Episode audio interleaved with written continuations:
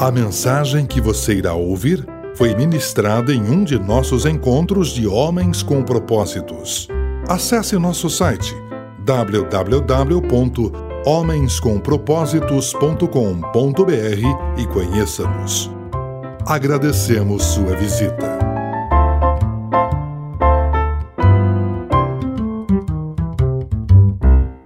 Nosso texto, Evangelho de Lucas, capítulo 7, versos 11 a 17. Dizem assim: Logo depois, Jesus foi a uma cidade chamada Naim, e com ele iam os seus discípulos e uma grande multidão. Ao se aproximar da porta da cidade, estava saindo o enterro do filho único de uma viúva, e uma grande multidão da cidade estava com ela. Ao vê-la, o Senhor se compadeceu dela e disse: Não chore. Depois aproximou-se e tocou no caixão, e os que o carregavam pararam. Jesus disse: Jovem, eu digo, levante-se. O jovem sentou-se e começou a conversar, e Jesus o entregou à sua mãe. Todos ficaram cheios de temor e louvavam a Deus. Um grande profeta se levantou dentre nós, diziam eles. Deus interveio em favor do seu povo. Essas notícias sobre Jesus espalharam-se por toda a Judéia e regiões circunvizinhas. Frase de Vitor Hugo: Não há nada como sonho para criar o futuro. Utopia hoje, carne e osso amanhã. Essa frase me faz lembrar uma frase do Rubem Alves, que numa de suas crônicas escreveu assim: Quem é rico em sonhos nunca envelhece. Quem é rico em sonhos nunca envelhece. Quando eu li o texto que você leu comigo agora para preparar essa nossa conversa, a palavra sonho ficou muito clara para mim. Porque essa viúva de quem o texto fala estava sepultando naquele dia mais do que um filho estava sepultando sonhos. Sendo ela viúva, já tinha sepultado o marido. Tendo ela um só filho, sepultá-lo significava enterrar todo o projeto de família que um dia ela alimentou no coração. Tente por um instante se colocar no lugar dessa mulher. Um dia a vida dela se abriu para um relacionamento afetivo conheceu um homem que se interessou por ela, que lhe tomou para ser sua esposa. De repente, ela estava grávida, gerou um filho, tinha uma família. Aí passa um tempo, morre o homem. Passa mais um tempo, morre o filho único. Aquela vida que tinha sido aberta agora se fecha completamente. E naquela época, mais do que hoje, isso significava o encerramento completo de todas as pretensões dela de ter uma família e de ter sequência na sua vida. Enterrou o marido, não ia se casar novamente, não naquela época. Enterrou o filho, não teria outros todas as pretensões dela de futuro desmoronaram. Então aquele enterro era mais que o enterro de um filho, era o enterro de todos os sonhos que um dia foram sonhados. Quem aqui tem filho sabe disso. O filho, para o pai e para a mãe, é mais do que uma pessoa, é um futuro. É uma realização, é o sonho dos netos, de um dia levar a filha no altar, de um dia levar o filho no altar, de vê-lo ganhar prêmios, ter conquistas, Você não olha para uma criança na sua casa e pensa, é só uma criança. Não. Quantos sonhos seus estão representados ali? Quantos sonhos de futuro estão ali? Então, essa mulher estava sepultando sonhos nesse dia. E isso nos liga a ela mais do que nos ligaria se nós pensássemos só em termos de um filho. Que talvez haja aqui pessoas que já perderam um filho e eu acredito que não há dor maior do que essa. Mas uma pessoa que nunca passou por essa experiência, talvez pouco teria para aprender com essa mulher. Agora, se nós entendemos que ela estava sepultando seus sonhos ali, todos nós podemos aprender lições com ela. Por quê? Porque em algum momento na vida, todos nós lidamos com o desmoronamento dos nossos sonhos. Certamente você já lidou com isso em algum momento. É possível que esteja lidando com isso hoje ou que vá lidar com isso no momento futuro. O que é que a gente pode fazer quando os sonhos desmoronam?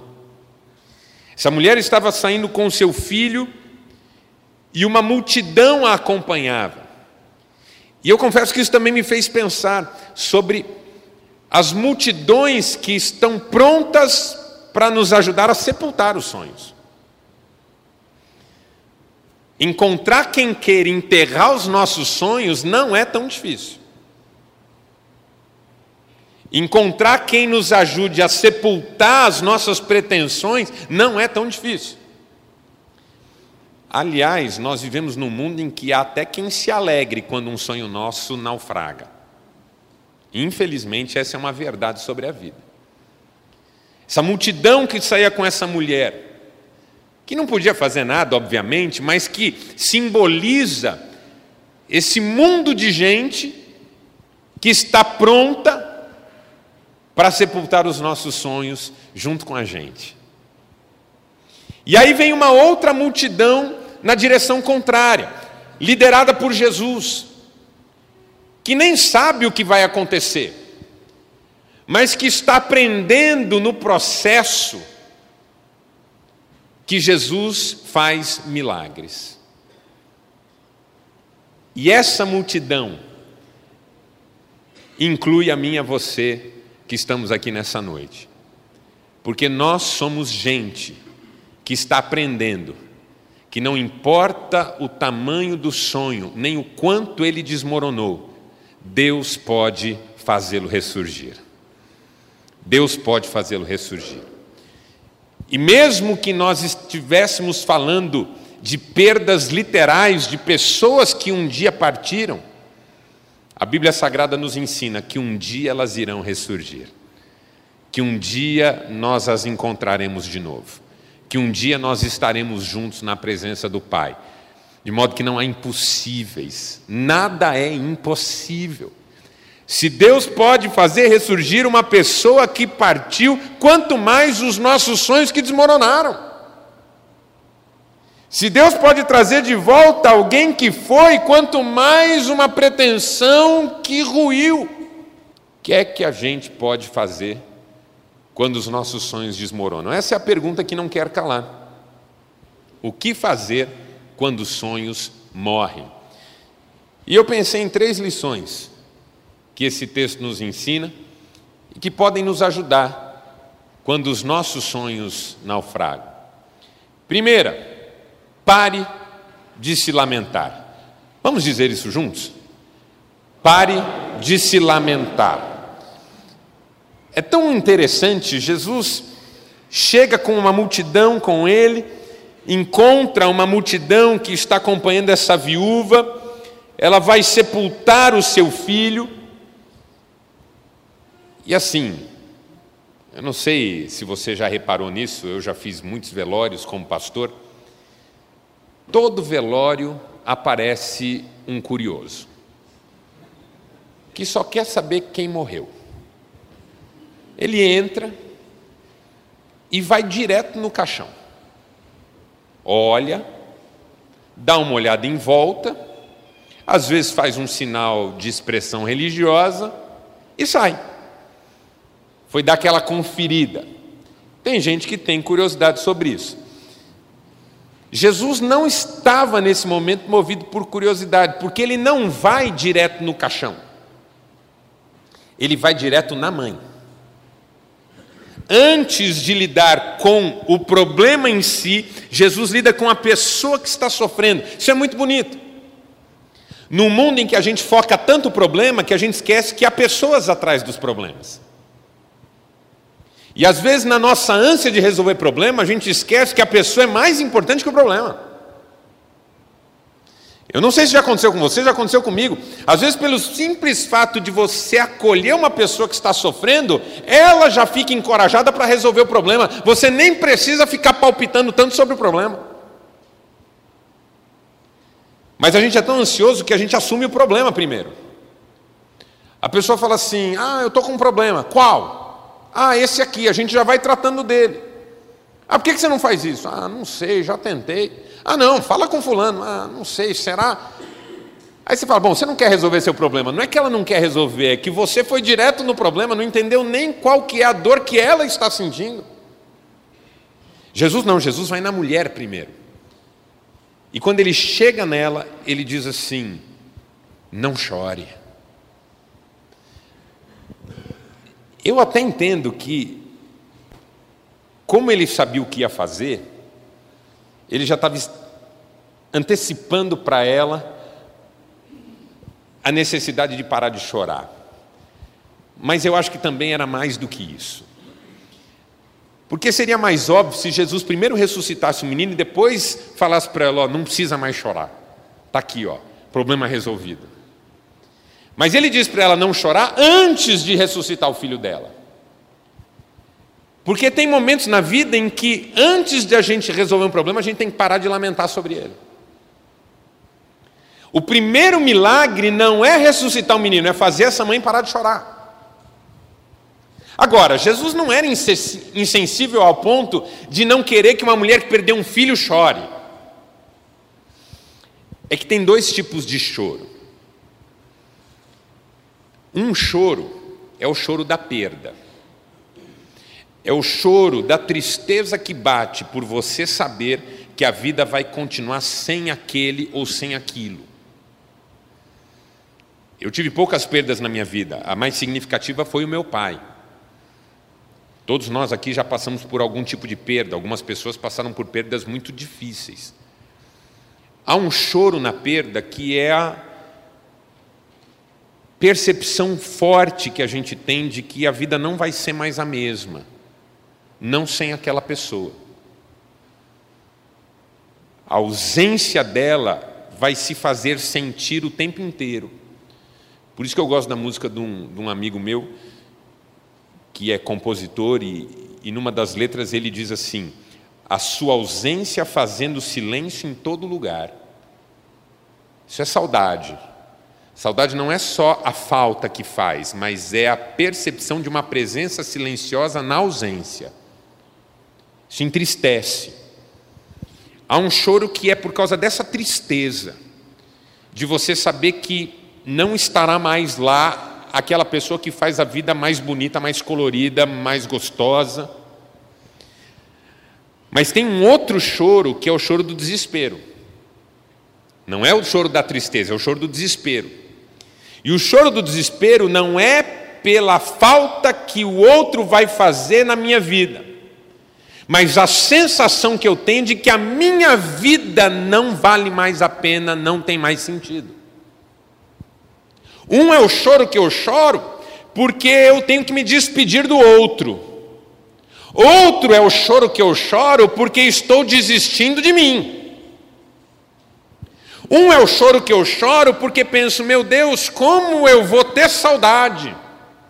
Outro é o choro que eu choro dizendo o que é que vai ser da minha vida agora. A linha divisória entre esses dois choros é muito tênue. Às vezes em velório você vê uma filha chorando a morte da mãe e ela diz assim: Ah, que falta que vai fazer minha mãe.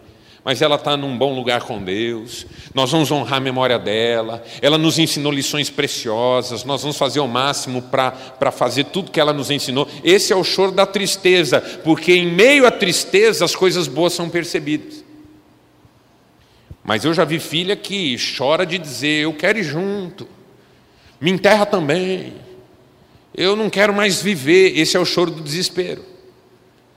Ele não é um deixar ir, ele é um não querer mais ficar. Esse é o lamento, é esse segundo choro que Jesus quer que essa mulher não chore.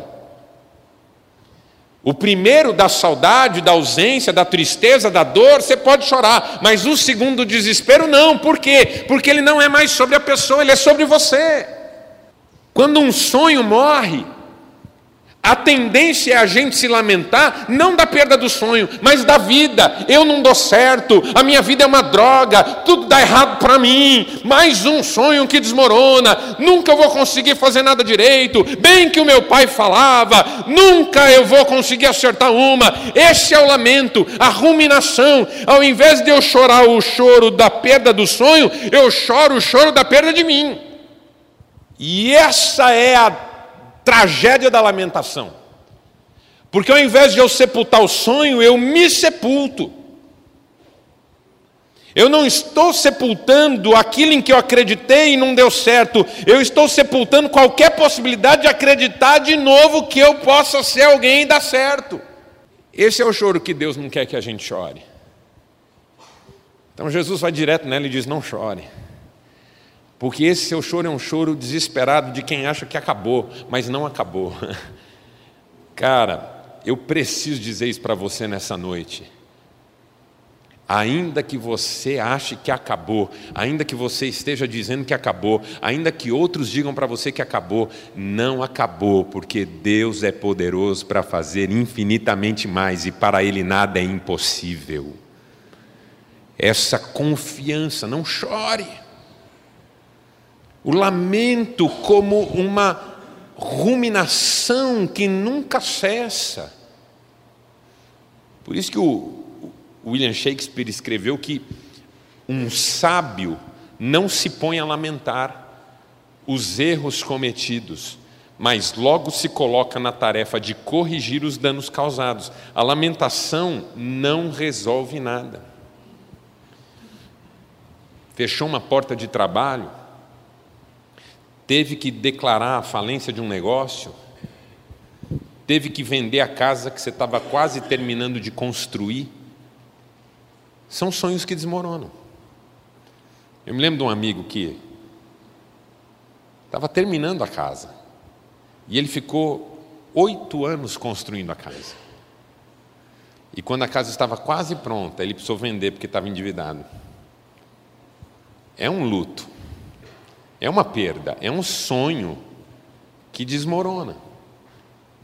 Pô, me dediquei a isso os últimos oito anos. O quarto era do jeito que eu e minha mulher sonhávamos, o quarto das crianças, do jeitinho que as crianças palpitaram, a sala, do jeito que a gente gosta de reunir a família, o quintal, do jeito que a gente gosta de viver o final de semana em família.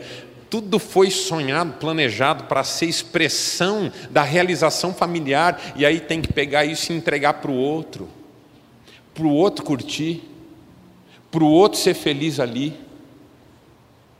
Aí você vende com aquela dor no peito, esperando que aconteça alguma coisa para você não precisar vender, ou que o outro que comprou, sei lá, que a casa fique assombrada e ele devolva. Porque é muito difícil. Um casamento que foi idealizado lá atrás, que foi marcado por muito amor e romance, que tinha sonhos, aí de repente está terminando de um jeito deprimente, brigas, confusões. São sonhos que estão desmoronando. Agora, a pergunta que eu tenho que responder é se eu vou desmoronar junto. E não é fácil dar essa resposta. Não é fácil dar essa resposta. Primeira atitude é parar de lamentar. Tudo bem, eu não queria que a minha vida chegasse nesse ponto, eu não queria ter que abrir mão desse sonho, mas quanto mais eu entrar num processo de lamúria e lamentação, tanto mais eu vou desmoronar junto com aquilo que desmoronou. Eu preciso estancar a lamentação. Não chore, disse Jesus para aquela mulher, não chore. Segundo, interrompa trajetórias inadequadas. Aqui é muito importante essa lição. Jesus diz para a mulher: não chore, e na sequência se vira e toca o caixão. Essa informação, biblicamente falando, é importante porque nenhum judeu podia tocar caixão, nenhum judeu podia tocar nada que estivesse em contato com gente morta.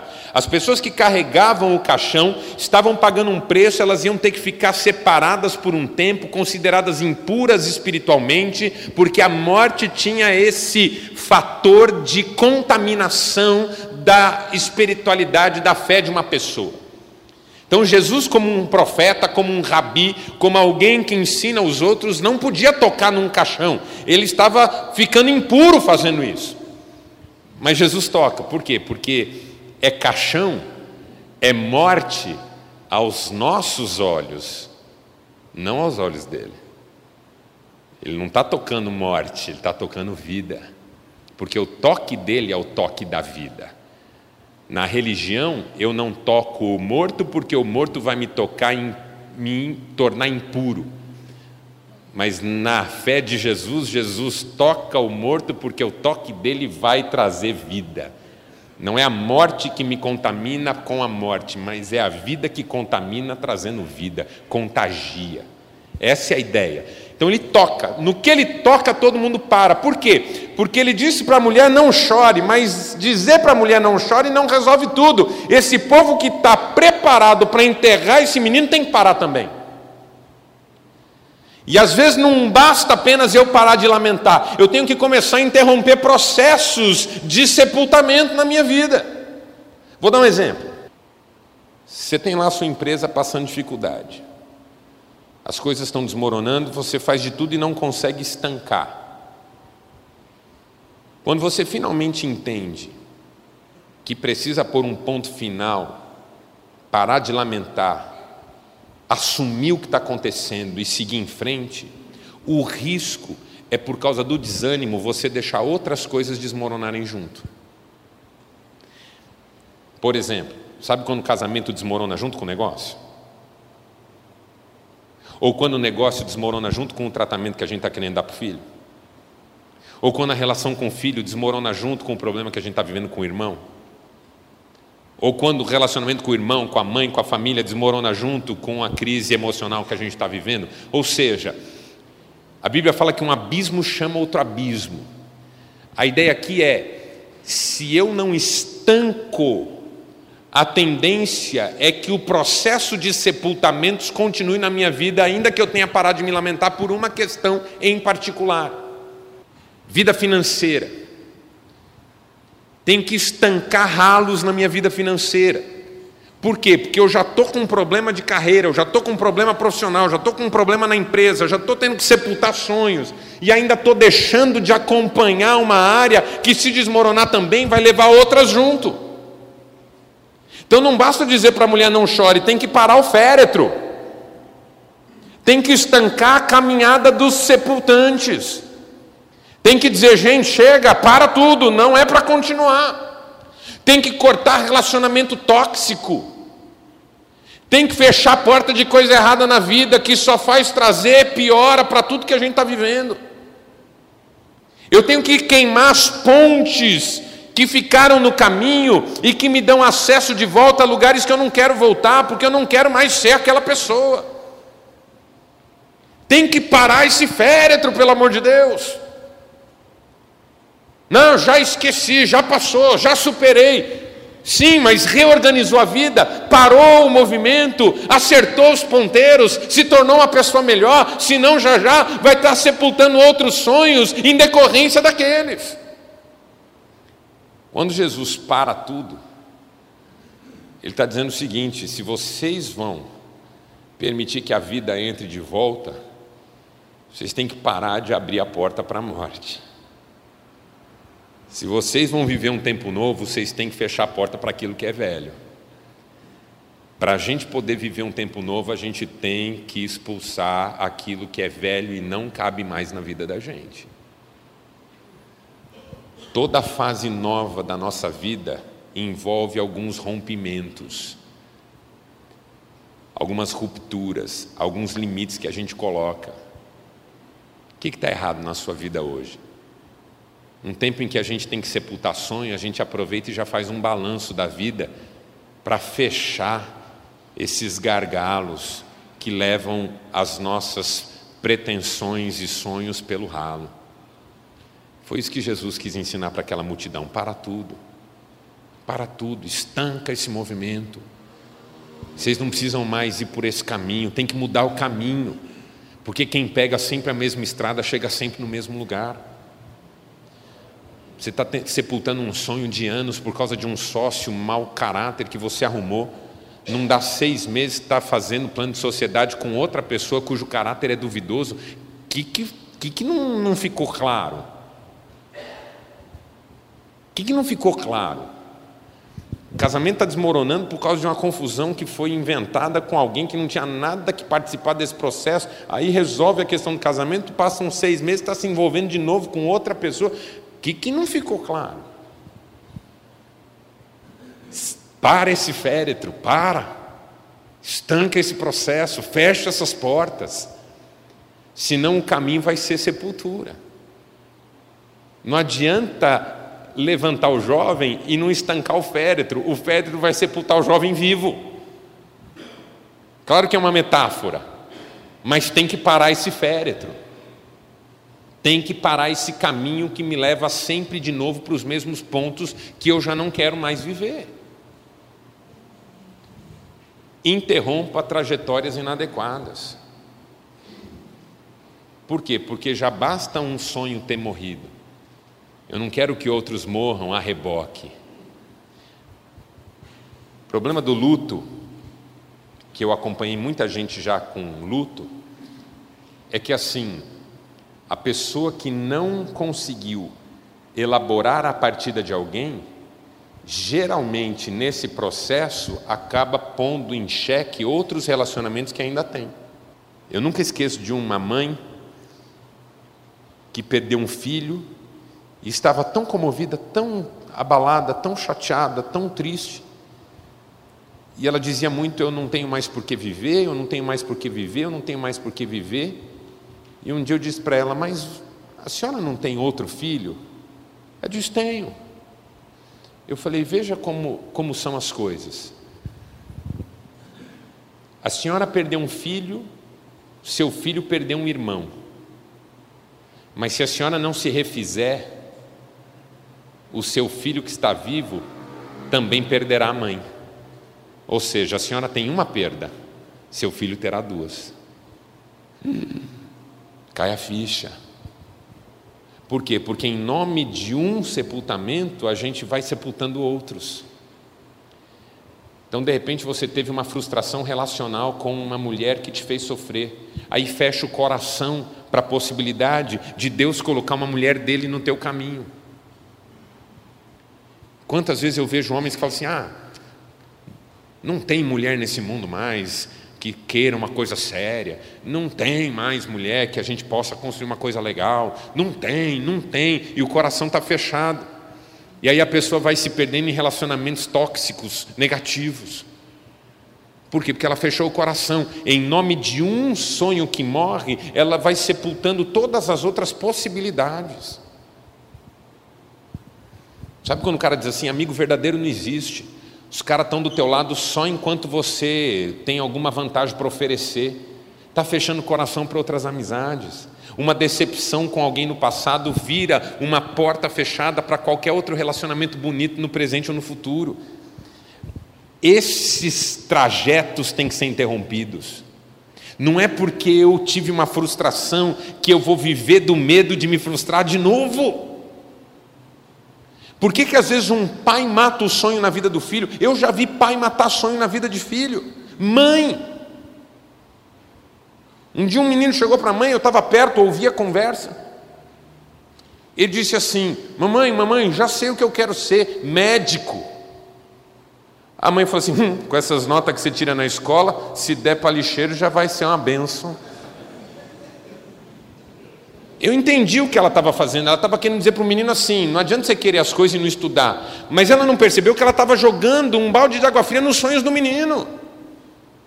Se ele ia ser médico ou não, não é a questão, você não mata sonho na raiz. Tem pai que não quer que o filho passe pelas frustrações que ele passou. Eu, eu conheci um homem que quase foi jogador de futebol profissional. E quando eu digo isso, é assim: eu estou falando de 80% dos homens que gostam de dizer que quase foram jogadores profissionais. Não é? Aqui tem uns 90 que quase foram jogadores profissionais. Esse sujeito quase foi jogador profissional.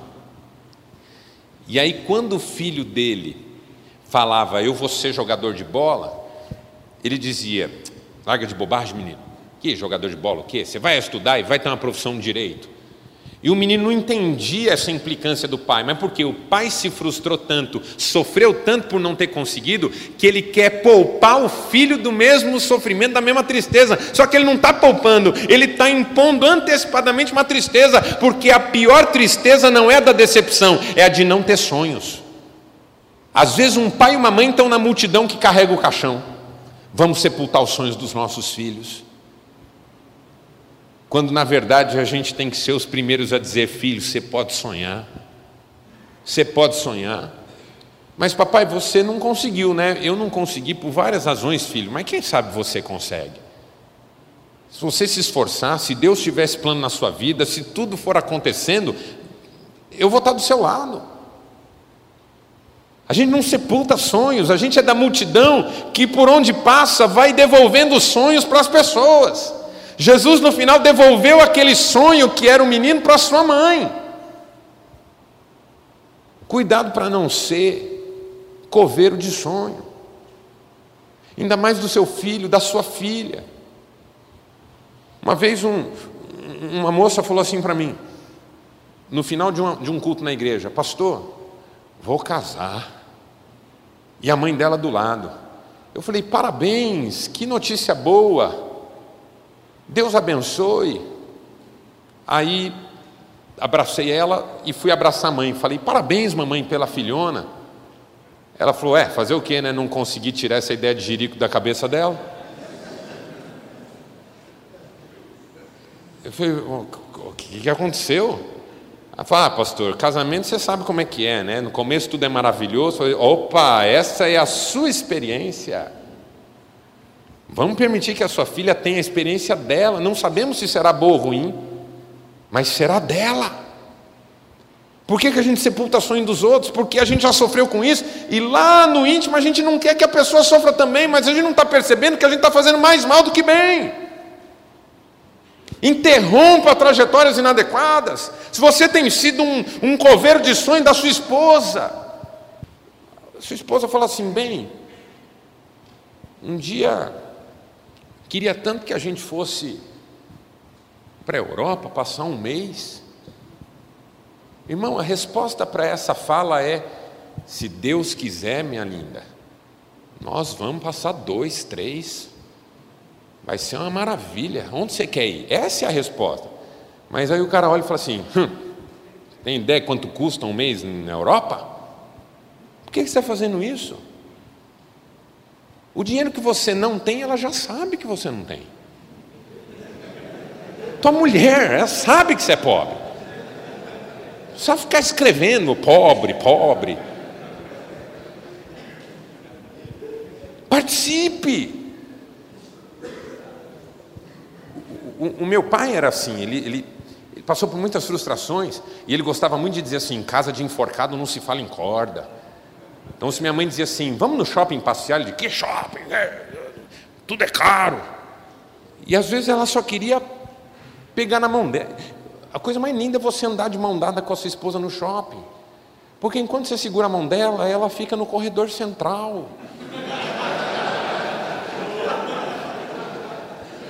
A hora que ela vai assim, a Cristiane é assim, a hora que ela vai, eu já puxo e abraço e falo, te amo tanto, meu amor.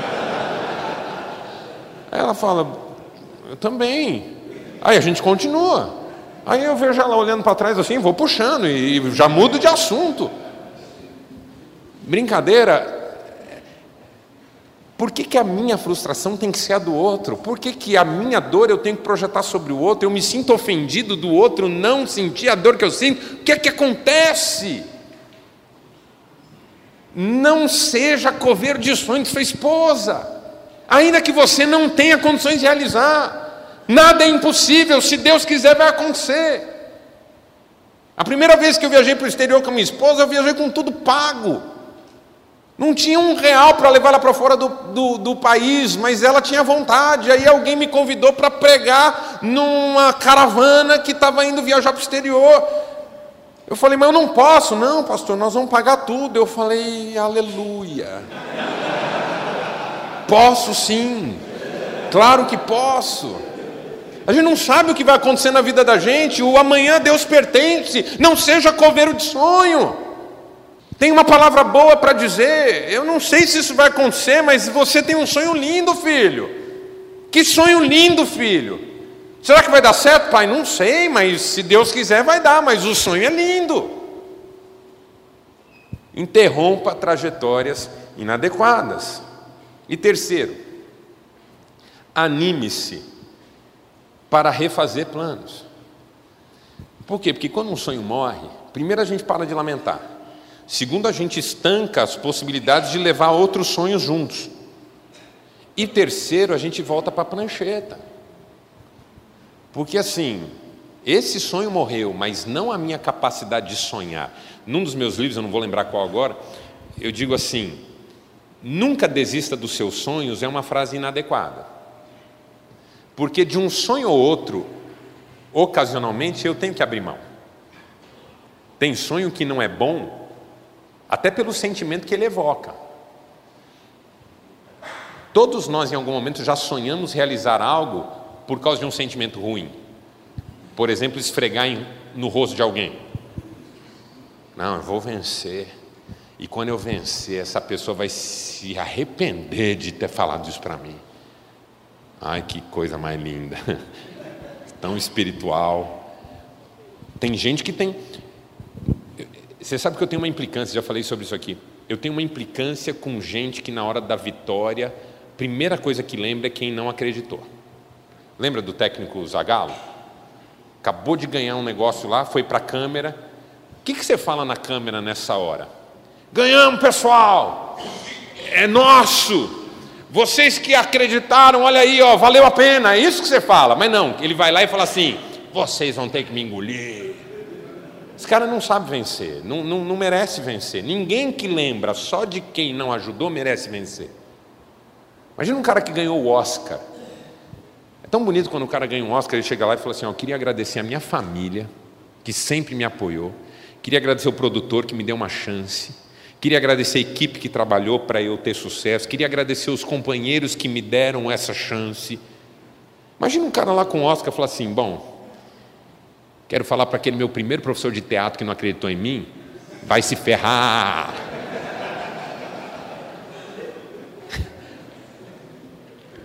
Depois você confere se saiu.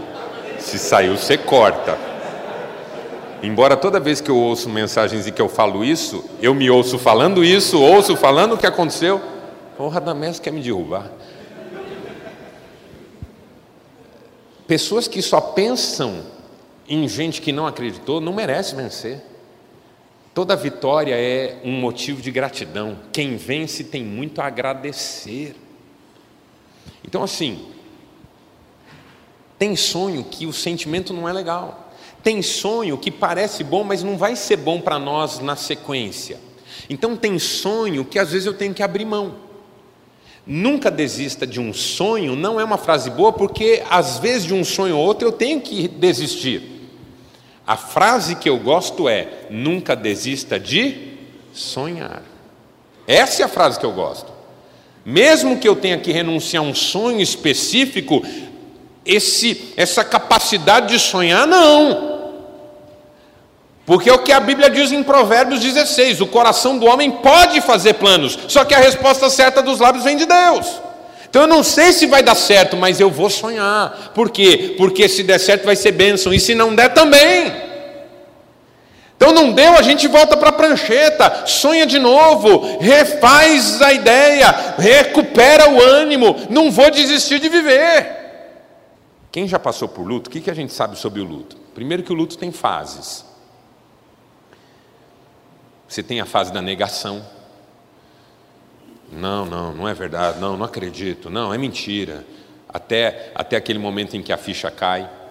Você tem a fase da barganha, que é a fase em que você tenta sensibilizar Deus para ver se muda alguma coisa ainda.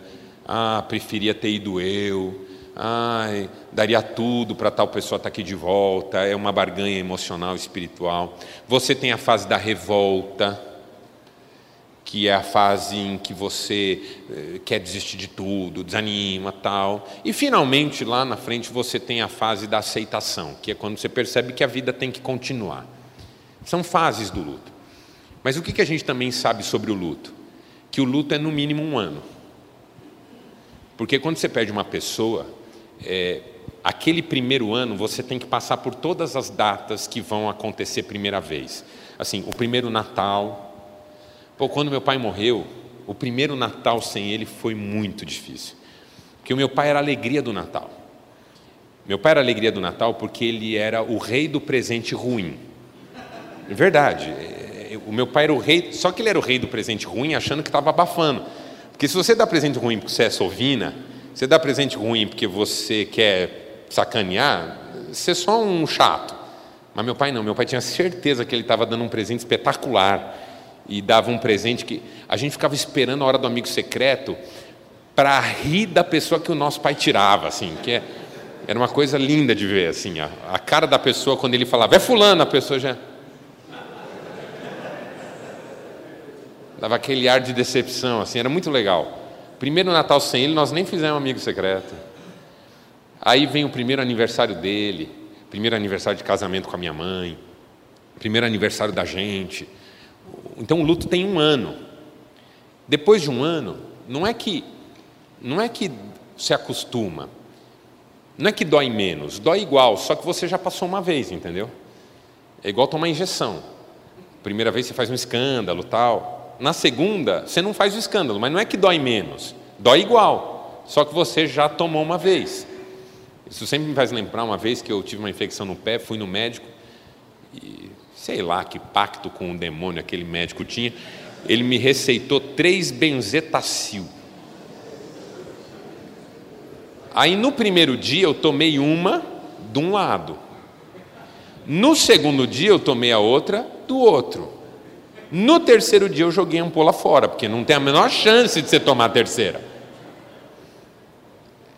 Na segunda vez, eu sabia que ia doer igual, mas eu estava mais preparado. É assim que a gente elabora o luto.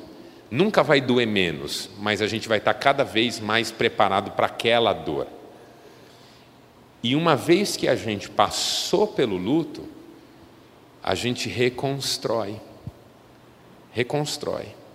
Como que a gente reconstrói? O que Jesus fala para o menino nos ajuda, porque o, o Senhor diz assim para o menino: Jovem, eu te digo, e tem uma tradução que diz assim: Eu te mando, levante-se.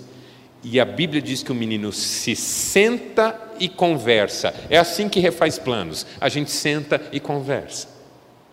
Senta e conversa, senta e conversa com Deus, senta e conversa com gente que nos ama, senta e conversa com gente mais experiente que a gente, senta e conversa com o próprio coração, para refazer, repensar e começar de novo se preciso for. E se precisar começar de novo mil vezes, começaremos de novo mil vezes. Thomas Edison fez duas mil tentativas da lâmpada elétrica antes de acertar pela primeira vez, e hoje nós nos beneficiamos disso todos os dias na nossa casa, onde a gente vai, no mundo que a gente vive. Eu separei três inspirações da semana. Rapidinho, eu estou com quatro minutos adiantado, a, a, além do nosso tempo, mas eu já vou terminar. Steven Spielberg premiadíssimo diretor, produtor, não foi aceito na Universidade de Cinema e Teatro da Califórnia por três vezes. Incrível, não é? Podia ter sepultado o sonho, mas não sepultou. Cafu é considerado um dos melhores laterais direitos de todos os tempos. Foi reprovado em oito peneiras antes de ser aceito na peneira do São Paulo. O pai dele dizia para ele assim: Filho, você tem que transformar nãos em sims. Quando você fizer isso, você será vitorioso. O dia que ele recebeu o sim da nona peneira, ele chegou em casa dizendo: Pai, o não virou sim. E a Oprah Winfrey, pouca gente sabe a história dessa mulher, até a prostituição ela se submeteu Mãe solteira aos 18 anos perdeu o filho, foi rejeitada pela mãe, foi rejeitada pelo pai. Fez faculdade de jornalismo numa situação de pobreza, miséria. Mulher negra, abandonada pela família, num contexto de extrema dificuldade. Primeiro emprego que ela teve, ela foi demitida. Hoje, é uma das mulheres mais influentes do mundo e uma das mais ricas também. Nada é impossível. Se não é impossível no mundo natural, no mundo das relações comuns, quanto mais para pessoas como nós que creem em Deus. Desafio da semana. Pense em quantas vezes você precisou abrir mão de um sonho em particular. Então comece a planejar um tempo novo em sua vida. Faça isso e coisas lindas vão acontecer. Vamos ficar em pé e vamos orar, encerrando essa reunião.